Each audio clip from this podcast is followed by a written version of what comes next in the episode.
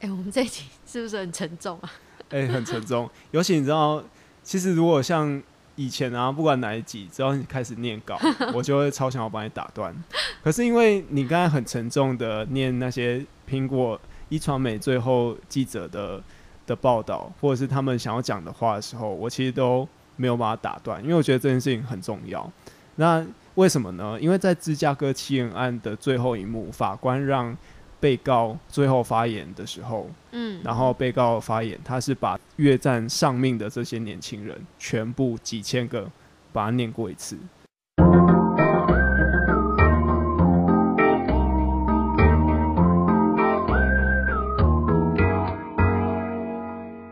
欢迎来到即时放送，我是爱丽丝。大家，好，我是张继次。今天是六月二十四号。我们又要三级警戒，又要延长了，哦延长到七月十二嘛，对不对？快要被关封掉了。本来好像这一周就原原本预计这一周就可以解封了，嗯，对啊，结果你知道，哎、最近就是越越呃越封城，然后或者是越关越有心得，越或者是越关越累。越关越累然后。你看了什么？越越你关起来看了什么？哎、我后来发现请问就是番号？这有点有点多，番号就是番号不会特别记啊，就是记一下女优的名字这样。好，没有讲这个啦，就是有我后来我发现啊，因为你就是关起来，关在家里，自己跟自己相处，然后你会慢慢的发现，哎、你可能跟原本你开放的开放空间的时候所认识的自己有点不太一样。我开放空间，那你现在关闭空间的自己是哎、你知道其实没有穿衣服，然后没有穿衣服，就是回到房间随时都可以不用穿衣服啊。你是很想要看我没有穿衣服吗？虽然说我身材确实不错啦，也没有。就其实嘉义现在的疫情其实没有到很严重。你如果要出去采买生一些生活的必需品，就其实你可以在各种生活的大小事情上面可以找到你出门的理由，而且你出门不会有太多的压力，因为已经连续好几天零确诊了。可是我哦我有发现到我自己其实都没有让自己出门，或者是没有找、嗯找个理由。其实我自己要出门，随时都可以出门，然后其实也蛮自由。但我发现我还是一直宅在家里。就你都懒懒的这样，对不对？对我发现，哎、我懒懒的，然后发现我这阵子其实蛮宅的。然后我发现有一个重要的因因素，就是在外面吃饭，其实是对我来说是一个很重要的仪式感，嗯是一个非常重要的生活仪式。跟朋友吃包括说饭还是自己吃饭？包括自己吃饭，你换个场景吃饭，也是一个生活上很重要的仪式感。嗯，那包含说去咖啡店，自己一个人喝咖啡。有时候我去慢灵魂，自己一个人点一杯咖啡坐在那边，也不一定要跟老板聊天，但我就觉得这样很舒服。那种情境的转换，让你觉得就是有在一个一个过程完成这一天。对，但是现在这几这几个月啊，这个月封城的三级警戒这一个月，即便我去曼联红外带咖啡，然后可以跟老板聊个几句，就那个感觉跟坐在店里面还是不太一样。那个差，别，实际上差别真的只是我站在窗户外面跟坐在里面，但一样可以跟老板聊天。我去那边也是跟阿静老板聊天而已，也不会嗯没有特别做什么。那咖啡还是一样好喝啊，但是心情上好像没有变好的这种感觉。你没有待在同一个环境够久，我觉得就没有那种共感，就是你要吸收那个环境的磁场，它的气氛，嗯，对，然后变成那个环境会触发你的一些思考，比如说你习惯咖啡店的白噪音，然后你去吃饭的时候，你是受到那个香气的刺激，它这些东西在现在一切都只能外带的这个时候，就变得很缺乏。你你不觉得你变得好像看什么都有点麻木吗？都有就你的，喜怒哀乐，就是在在一个均值，不会或是不会有太多的起伏，对。就是大概就已经画一条线死在那边的感觉。我们刚刚玩那个杜比音效，竟然可以两个人玩到 呵呵笑，我真的觉得智商很低。而且我真的觉得你懂一男的梗哎、你怎么会这么懂一男？我不知道这是一男的梗，但就是真的很好笑啊！大家可以那个我们发的时候顺便发一下那个现实我们应该会对会发个现实动态，all around you 的那个 现实动态。就有一种爽感，不知道为什么，觉得自己很像动物，但就蛮爽的。对，然后我我有发现另外一个点，我一直不想要找理由让自己出门的原因，是我后来发现，其实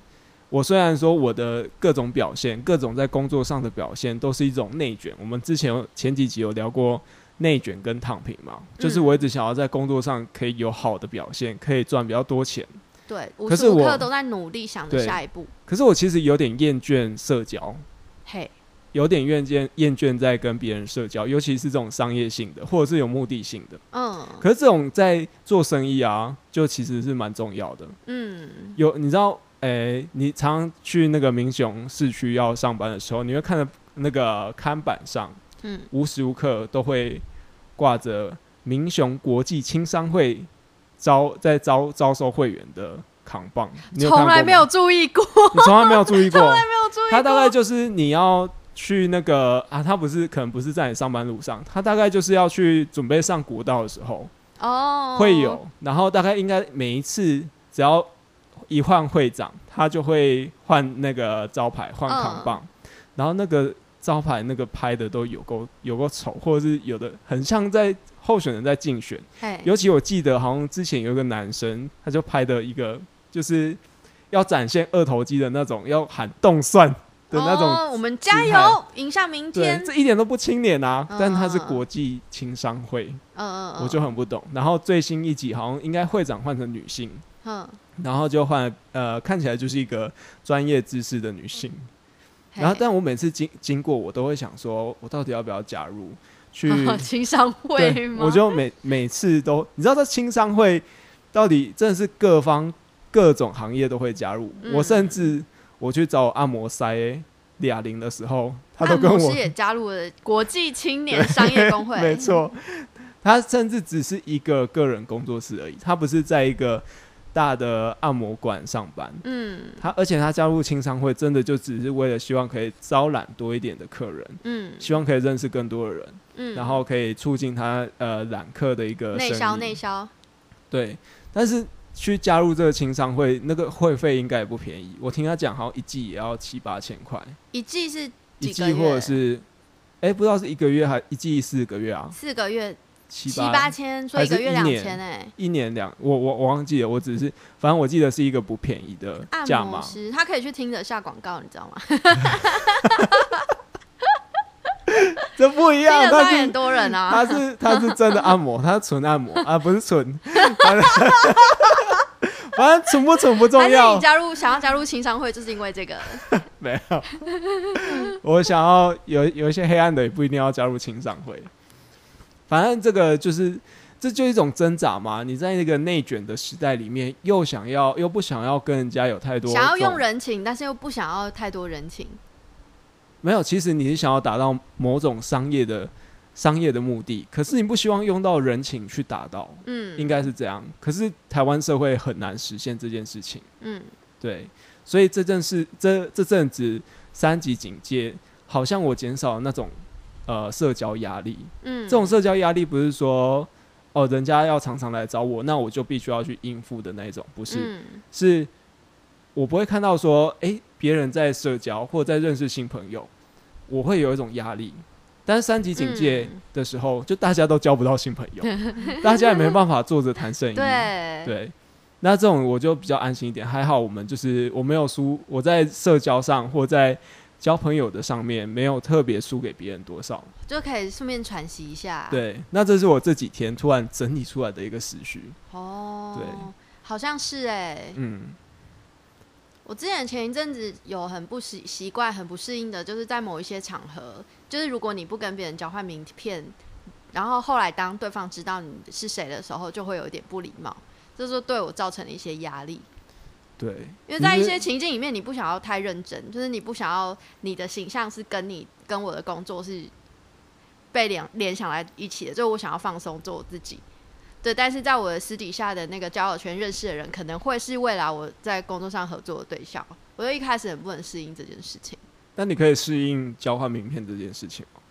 其实我也不太能够适应交哎、换。我到现在还是不知道为什么要交换名片。而且你知道，交换名片它其实是有一个固定的仪式，就动作，就包括你的名片放在名片夹里面是哪一个方向，让你一掏出来，就你的名字就是正的摆在对方的面前，而且呃你只是要一手递，然后一手要收的动作，他不知道两手递吗？然后再两手收。没有，就是你这样。对，你是两只手递出去，但是对方也会同时递给你，所以你就要分出一只手来拿。看同一秒钟，对，交换刷刷，然后要接过，然后两两个要嘛详读对方的名片，要念出来。我说总经理您好，林总经理，对，林总经理，总经理久仰久仰，久仰傻小了，很久都在养，哎、哪里养？不是，然后就开始介绍自己公司的业务，有的没的。哎、这对啊种真的很尴尬哎、就是你怎么样都要想说，哦，我以前听过你耶，但其实根本就啊要怎么挤出来那个话题，我觉得这对我来说是很而且你知道，在挤的时候还是蛮有风险的。你如果不小心挤错了，或者是讲错了，就是说，例如说我是做咖啡的，然后他突然跟我说：“哦，我都喝你们家的三合一咖啡。哦，超尴尬，这就尴尬哎、我说干，我没有出三合一啊，超尴尬的。对，知道怎么化解。尬，哇！所以有时候真的在这种场合，就不知道在疫情之下，就是变成一一个很正常的事，就大家都很冷漠，然后就可以点点头就好了。对啊，或者是甚至就不用去特别参加这些场合。对，就是这些场合也变得很少。哎、你知道，可是因为我开始了解到这件事情，我反而有点害怕，说解封之后，那我要怎么样开始我的商业上的社交生活？前几天、昨天、前天，我们剩下七十几个确诊，一天剩下七十几个确诊的时候，你有没有心里有一点心慌慌的感觉？心慌慌，就是你既期待三级警戒解除，解除，但是你又有点担心，就是你已经是就是习惯了这么居家，然后呃呃这社交量很少的生活，你要怎么该回到你的 normal 日常哎里面去？我觉得这件事情反而在中期的时候，大概大概还在一百多的时候，嗯但不是最高峰。我那时候就已经在思考说，怎么办？解封之后，大家就不会比较少在网络上买东西了。那我的电商生意要怎么继续下去？嗯，我开始担心这件事情。哦，对但是因为随着你在待在家里面，然后越来越懒散，你就 啊算了，这个问题放下来好了。等到他来了，我们再来思考嘛。我现在思考也思考不到那么远所以是不。是其实促成我们行为的动力都是从比较上面出来的？就因为你去模仿别人的行为，或者是你从别人的行为当中得到危机感。对，或者在整体的那种社会氛围上面得到一种危机感，然后又然后那种呃社会的社会的互动又很少，频率又很低，然后就会造成你越来越懒散。就像我们刚才录音，看你，我们刚才录音拖了多久？你自己讲，我就一直没有办法从这个沙发上面起来。你就直接瘫在那边、哎，欸最。后你这你甚至放弃了、欸，你这你在滑一边滑手心，然后意兴阑珊问我说：“啊，你到底有没有要录音？啊，你不录音的话，我也是可以当散步来一下，这样 没有，而且你在我就可以回去了。”这在你样。懒散的这段时间，我已经开始在想下一集要干嘛，然后或者是下下一集我们要邀谁哪一个来宾来。哎、你真的是很上进哎、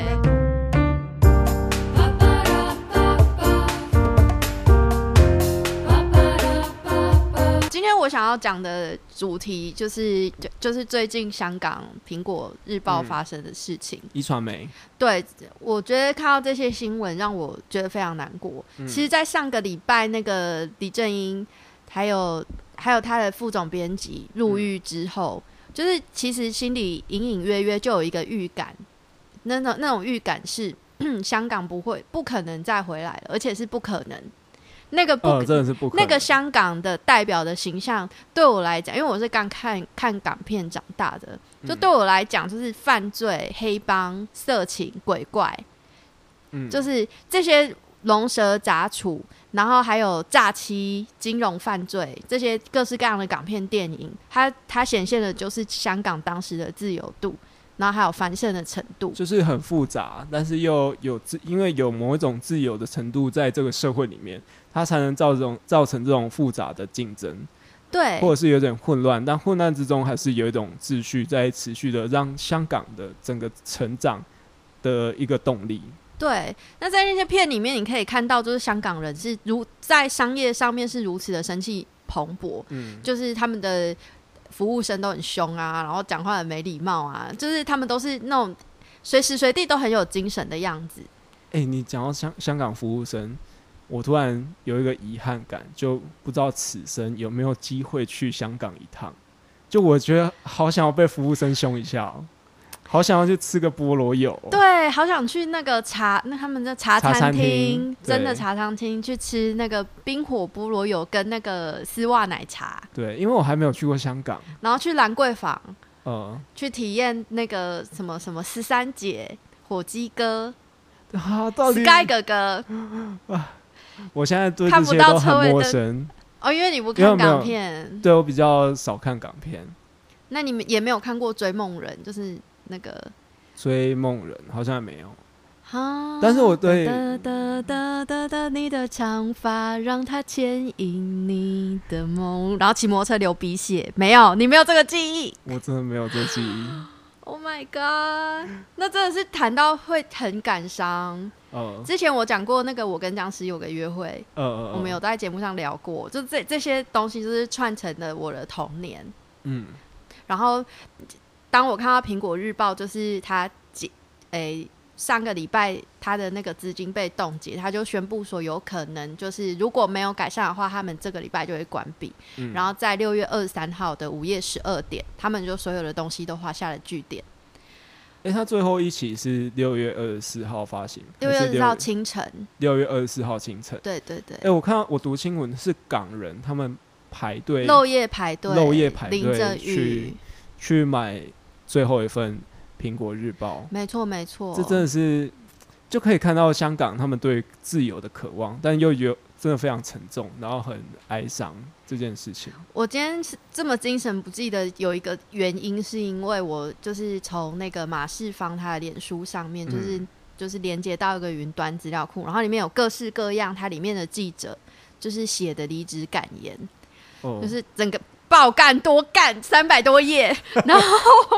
我就把它印出来，然后每一篇我都读了。你们看我今天双眼皮有多厚？就是你一边我一边读，然后一边就是我看可以进入那些记者他们就是采呃做记者采访这份工作，嗯就是给他们在生活上所带来的，还有生命上所带来的伤痛跟压力。但同时，他们又因为身为苹果日报的一一员而感到非常的骄傲。最让我印象很深刻的，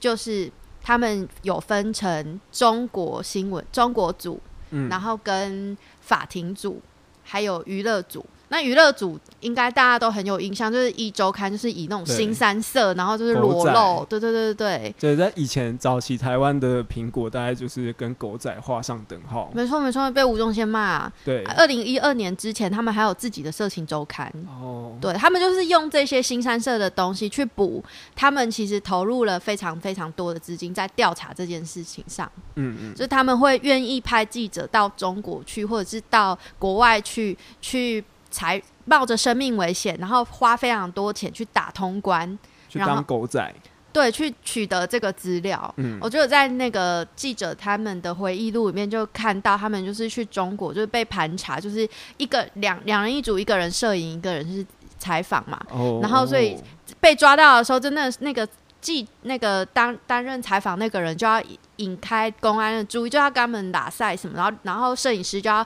非常快的去换那个 SD 卡，就换成空白的，嗯然后才可以当场格式化给他看，但其实是把资料留下来。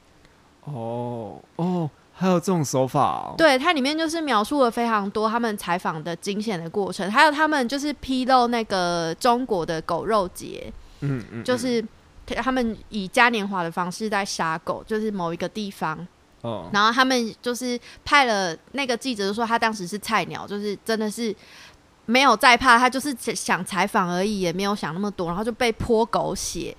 然后被以暴力威胁，对，然后里面每一个记者几乎都有提到他们。其实可以留到写最后感言的记者，他们都是冒着生命危险在发最后一份刊物，因为早在几个月之前，就是风声开始紧的时候，苹果日报就已经就是提提出了你当天提出离职，你就可以马上离职这件事情。嗯，因为毕竟这件事情也是从去年，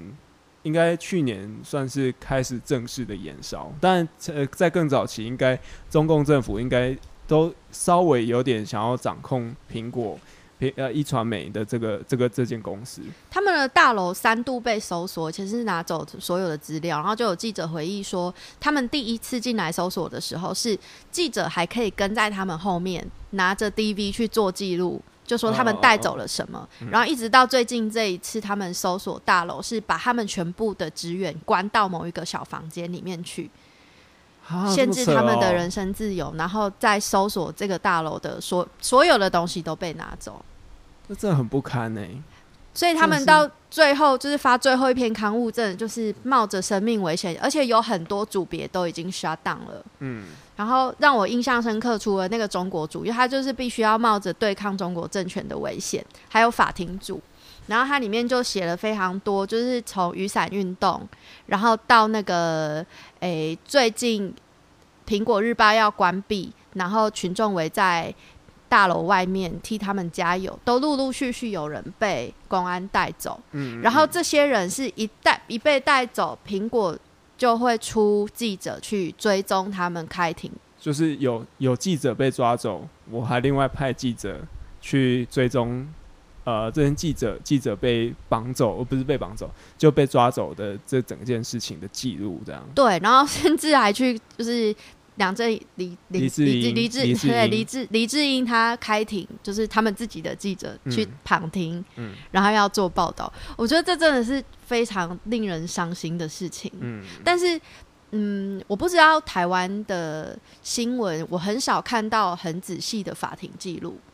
然后在我阅读这些记者他们的回忆录的时候，我就发现。是不是台湾真的比较在法治教育上面真的比较缺乏这个部分？哎，这个我会补充一下，因为台湾的法庭基本上是不可以带那个电子产产品进去的，但是他可以旁听。你也那旁听，大概就只能用手写去把这些事情记录下来。嗯嗯。所以我们在电视画面上面也很少看到，很少看到说有有呃有实际的录影画面。那不过最近开始有改善了啊，就是有一些像比较重要的，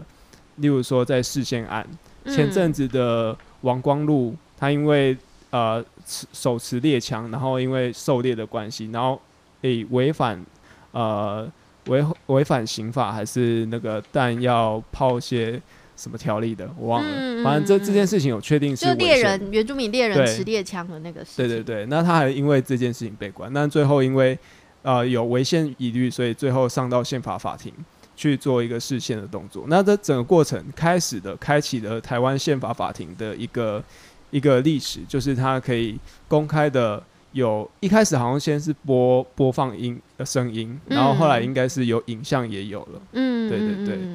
不过这件事情确实是比较，我觉得法庭要真的公开透明这件事情的疑虑蛮多的。就台湾的记者李明哲，他之前不是也在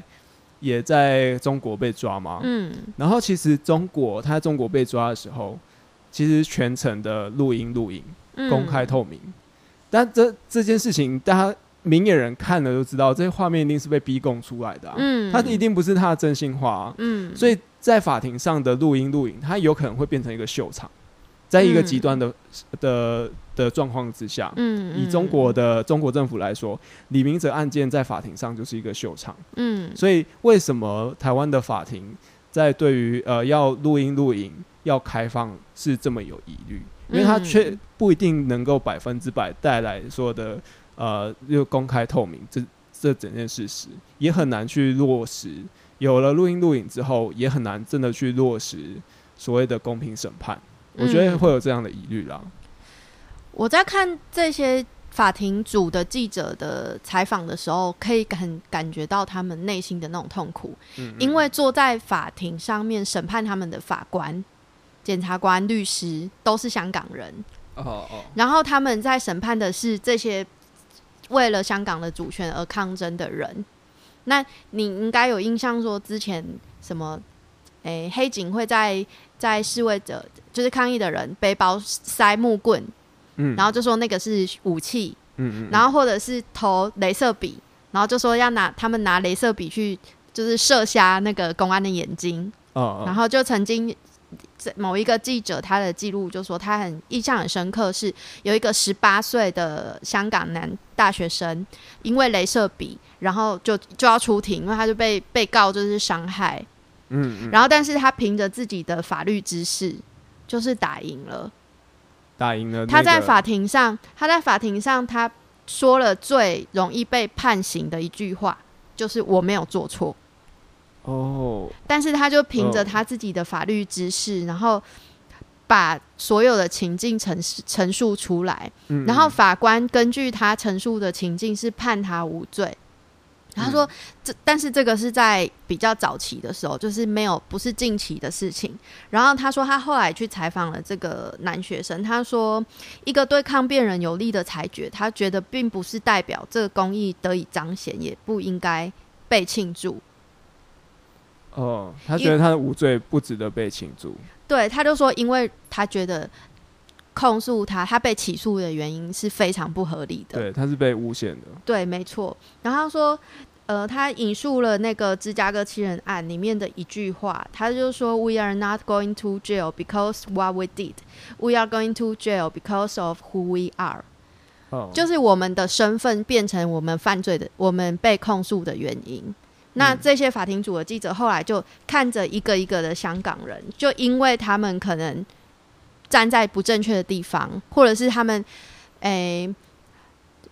拿拿旁听这件事情来说好了，就一开始还可以写成记录，嗯，那后来变成你去旁听，你就是支持煽动国外叛乱分子连结，哇，这么严重？到后来在法庭附近戴着黄色口罩，你都会被抓走。就是那个气氛非常非常的紧缩，嗯嗯嗯，然后他们他们就写到，还有一一件让我印象很深刻的是，二零一九年的时候，有有一个情境很像是画霍格华那个哈利波特的最后一集，霍格华兹被迫，诶，他是最后一集吗？好像不是最后一集，混血王子，呃，你霍霍格华兹是什么？呃，那个哈利波特的学校，啊啊，他是二零一九年十一月理工大学就是被警方攻破，那时候就有各式各样的影片，就是学生在校园的各个角落被警察攻击，或者是带走，在学校里面被拖行，嗯，然后诶、警方团团围住了那所大学，然后在大学外面有非常非常多的市民，就是要营救这些被困在里面的学生。他说，他们那一天呢、当天有两百四十二人被控控了暴动罪，而且当天开庭。暴动罪，暴动罪，全港有七所裁判法院作为刑事案件提提告的起点。当天大暴动，所有被起诉人要分流到七这全港七间法院其中的六间，嗯嗯嗯，而且他们所接到的上层接到的命令是火速火速起诉他们，就是火速要定罪。要定罪。所以当时他们的法庭组的记者，就是真的是一阵兵荒马乱，对啊，两百多个案子要涌入所有的那个法庭开庭的那哦个，要去记录所有发生的事情。哦，我觉得那真的是很难以想象。而且暴动罪这种很不合理啊。通常来说，像之前的三一八，嗯，就是也都大概是抓一个头出来说嗯你有煽动暴力的一个一个罪行，大概只有嗯。抓一两个出来定罪而已，其他不会有什么暴动罪，嗯。这是非常荒谬哎、没错。然后我其实这边特别要讲一下，为什么这一次一传媒他们是以整个公司的资金被冻结嗯。的方式去、去处理。中，我觉得中国政府会这样处理是有原因的，因为在呃去年八月的时候，其实黎智英已经被抓过一次，嗯然后那时候隔天一传媒的股票涨了两倍，涨了两百多 percent。对，而且大家都去买苹果日报，我记得这件事情。对，大家都大家是买买了之后，然后免费赠阅给其他港人。我记得这嗯这个活动应该在台湾也有，有有有，就是免费买买进这些报纸，嗯，然后就是为了要支持支持一传媒这样。嗯但因为哎、诶我觉得一只股票可以拉到呃突然翻了两倍，这其实是一件不容易的事情。就像我长期有在投资的话，嗯，就这件事情不会只有一般的市民参加，嗯，不会有一般的散，不只有一般的散户参加，还会有大金主，嗯，就代表说其实，在香港有很多有钱人，他们即便不敢出声，因为他们知道他们一出声，就是可能他们的那个资产可能也会被中共政府冻结。嗯，可他们还是想要透过其他的方式来支持香港的自由。我觉得这光是从呃嗯一传媒的股票大涨两百多 percent，这个这件事情就可以知道，港人在追求自由上面，并不只是平民老百姓，就连公司财团，他们或许是默默的想要做一些事情，但他们还是不太能够彰显的这么明显。去年我在 Telegram 上面有加入他们的爸爸妈妈接孩子放学的群组。香港吗？你你知道这是做什么的吗？这个是要就是这些中产有某些中产阶级家庭，因为他们有工作，然后有嗯家庭的关系，所以他们没有办法去参与这些活动，所以但是他们又很想要出自己的一份力，所以当就是这些示威者，他们可能有一些没有被拘捕，而是被丢包，或者是诶哪一个地方，就是他们都会有说哪一个地方有黑警，就是用 Telegram 去宣布这个消息，然后大家就会尽量避开那些地方。嗯可是有一些真的走避不及，所以就会有这些所谓的家长说要他们要接孩子放学，然后就去营救这些在附近的抗议的人，哦然后还会哦塞钱给他们。哦，哦因为这些抗议的人大多，你可以想象嘛，如果你有一一份就是很都你一一份呃钱很多的工作，然后你有很多顾虑，嗯然后你要养家，你很难真的是在街头上待很久。所以你可以在街头街头上待很久的人，大概就是比较没有家累，或者是比较年轻的生学生。年轻人对对，那我就在看，就是加入这个群组，我真的没办法，我人在台湾，但是我看到他们就是不断的非常团结，然后不断的在在观察说哪里有黑警，而且他们会去说哪里有猪笼，猪笼意思就是囚车，呃准备要带人走对，没错没错，然后他们就会不断的更新这些消息，然后也会有不断营救的人出现，我就嗯。觉得这个非常感人，因为香港人对于政治还有对于这些社会运动，其实在我看港片的那个时期，我就可以感觉到他们其实对这个话题比较冷漠，嗯嗯，政治的这件事情比较。他们应该也知道，就即便是在相对和平的状况下，这政治这件事也是谈不起的，就是也没有办法太批评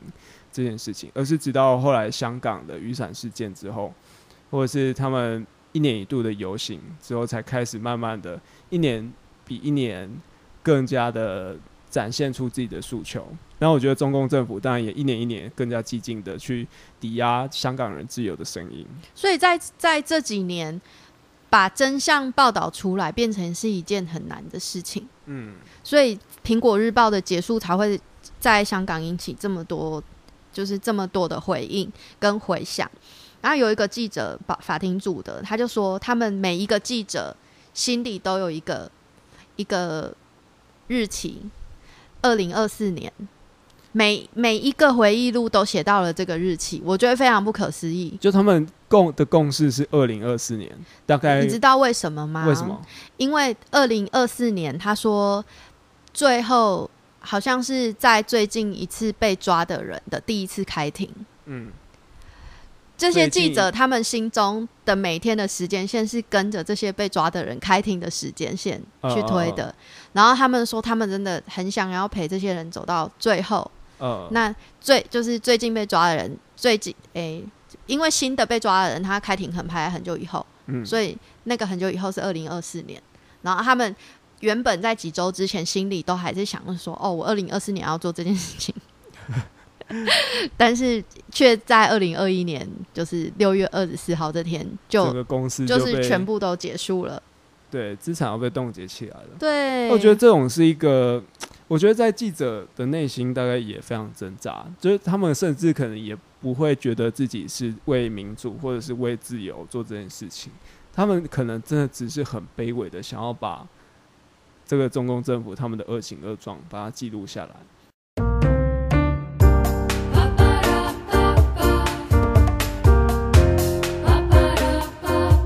然大家都说小时不读书，长大当记者，但是可以有一个名正言顺，还有一个一个志志气是志业是可以身立在身在这些现场，然后记录下这些发生的事情。我觉得这个非常考验心理素质跟他的精神力。嗯有个记者，好，我要为这段这这一趴做一个总结。嗯。他写了有一段话，我觉得非常有感觉，因为他写了一个香港作家叫西西，西方的西，嗯。他是香港非常重要的作家，然后他家里非常非常的贫困，他是在他的家人甚至不知道他是香港就是前几大重要的作家，因为他就是在家里的一个当饭桌的麻将桌上面用稿纸写作，嗯。然后他们是一家就是五口挤在一个非常非常狭小的地方，大家可以想象，就是香港那种鸟居，嗯，就是瓜居那种状况。然后他就说，他有时候家人要吃饭或打麻将，他就是只能移移开，移到，就是他就说，他就坐在垃圾桶的旁边，然后在自己的膝盖上面写作。哦，然后他写了有有一一本书叫做《浮沉志异》，浮是漂浮起来的浮，嗯嗯然后城市的城。然后故事写的是一一座悬在半空没有根的城市，脚下是波涛汹涌的海水，然后头顶头顶是非常非常厚的云层。那浮沉的人希望能够长出翅膀，离开这座不知何时坠落的城市，但他们却不知道离开之后可以去哪。浮沉人的心虽然是渴望飞翔的鸽子，却是遭受压抑穷困的飞鸟。他们只能做梦，梦见自己默默浮在半半空中，即使已经浮在半空中，仍然是无法自由的飞行。那这个西西这个作者他说，这悬空的跟漂浮的人无解的困境，就深刻体验出香港这座城市宿命般的悲哀。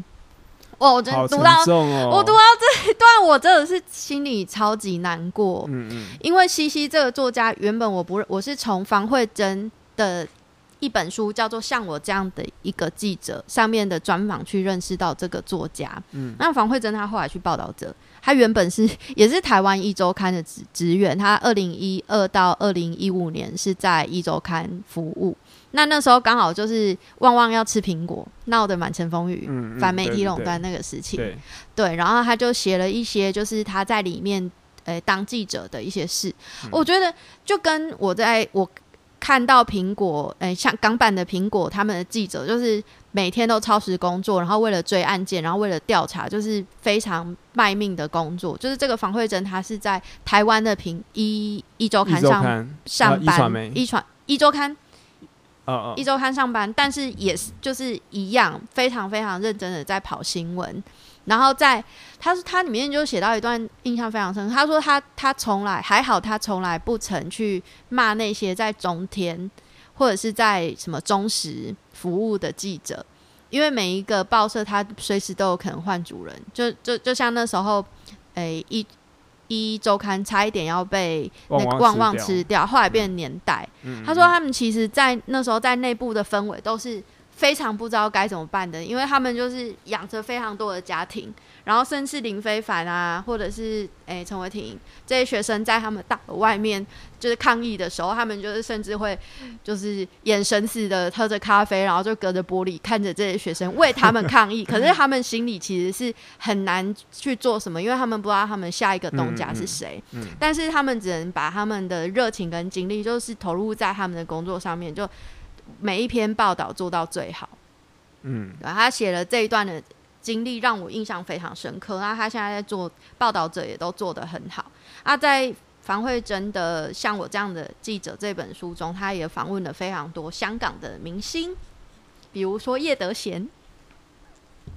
你知道啊？干你没你没有我搞一脸的错愕，她是那个桃姐，就是跟刘德华常常常演刘德华的妈妈，嗯嗯对的一个。哦哦哦，哎，你这样讲我就知道了，对你有你有看过那个吗桃姐？哎，你有没有感觉刺刺的？你知道这个梗吗？我不知道，干可我觉得！有点害羞，好，反正他就是港片一个很经典的片段，然后还有他这本书里面也采访了洪金宝。洪金宝你知道是谁吧？我就知道了，对，就是那个武打明星。嗯嗯对，然后诶、还有那个，好，他就采访了几个香港很重要的武打明星，嗯然后我就想，呃，我在我是在前一阵子看房，诶、前两个礼拜看房慧珍的这本书，然后最近又看到香港的现况，然后我就觉得，哇、真的是心里非常的感慨。这些艺人他们，因为香港港片早期是黑道在拍，是吗？嘿，就是他们非常多电影制作公司都是黑道，所以这些艺人啊，他们必须要穿梭在就是黑白两道中间。哦，所以港片他们的黑白两道的这种斗争片拍的特别精彩。对，就是因为真是有这个实都真实上是这样发生。嗯，然后也也这也当中也包括了，就是当香港那时候回归中国之后，嗯就是这些原本原本的呃，他可能拍鬼怪的片，因为后这中国就禁止谈就是灵异拍灵异的片子，嗯。然后所以原本拍僵尸片啊、拍鬼怪鬼怪片这些演员还有导演就没工作，后来他们又禁止偶像崇拜，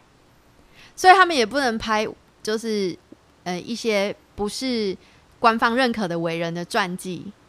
嗯嗯，他们也不能拍色情，他们不能拍色情。他，们不能拍色情，香港不能拍色情。不行。然后他们也不能拍同志议题，就非常非常多题材都被禁。哦，那很后期了吧？不是有一阵子很流行香港的三级片吗？那就是早期啊，还没有回归，诶、香港还没有被中国，还没有回归还没有中国，一九九零年前。对对对对对对对哦对，哦就是那一段时间就是非常的精彩。然后这几年的港片就真的超难看的，哦哦，像那个花木兰啊，哎、好，我呃这我我花木兰，哎、我没有去看那个，那不是被屌翻了吗？我看盗版的，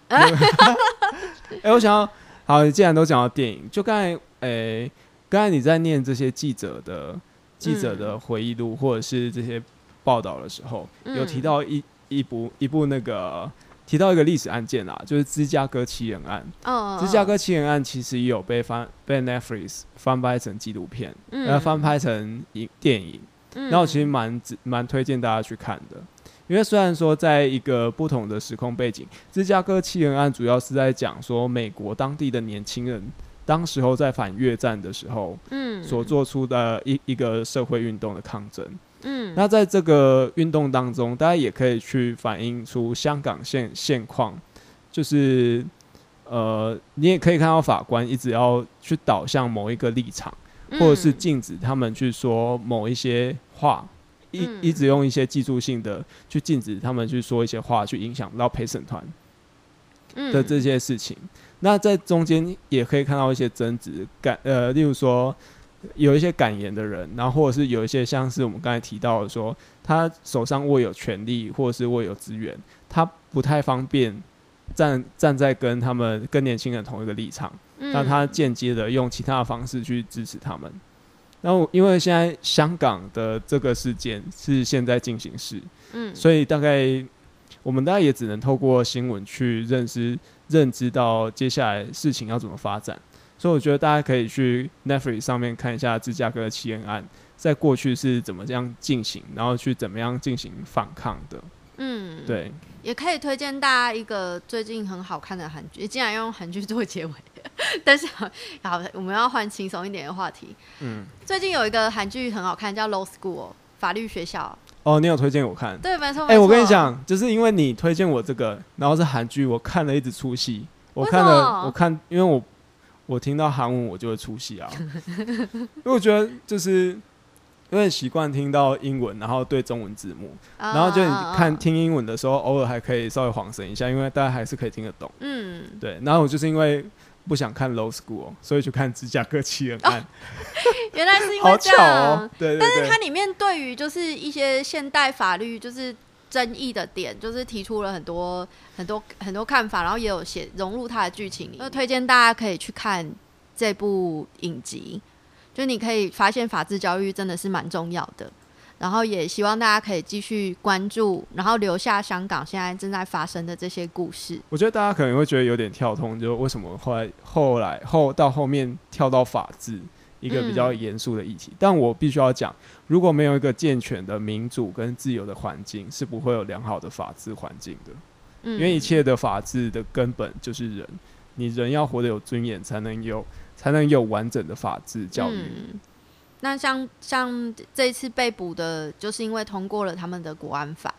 所以嗯任何不合理的法律，它其实影响到的都是整个大的社会环境。对，好，那我们今天好沉重，讲到这边吗？哎、我们今天很沉重。很沉重。那我最后要补一个那个吃的推荐好了。哦，好好啊，你为什么还是这么沉重？干，哎、我这句也不知道怎么剪，好长哦。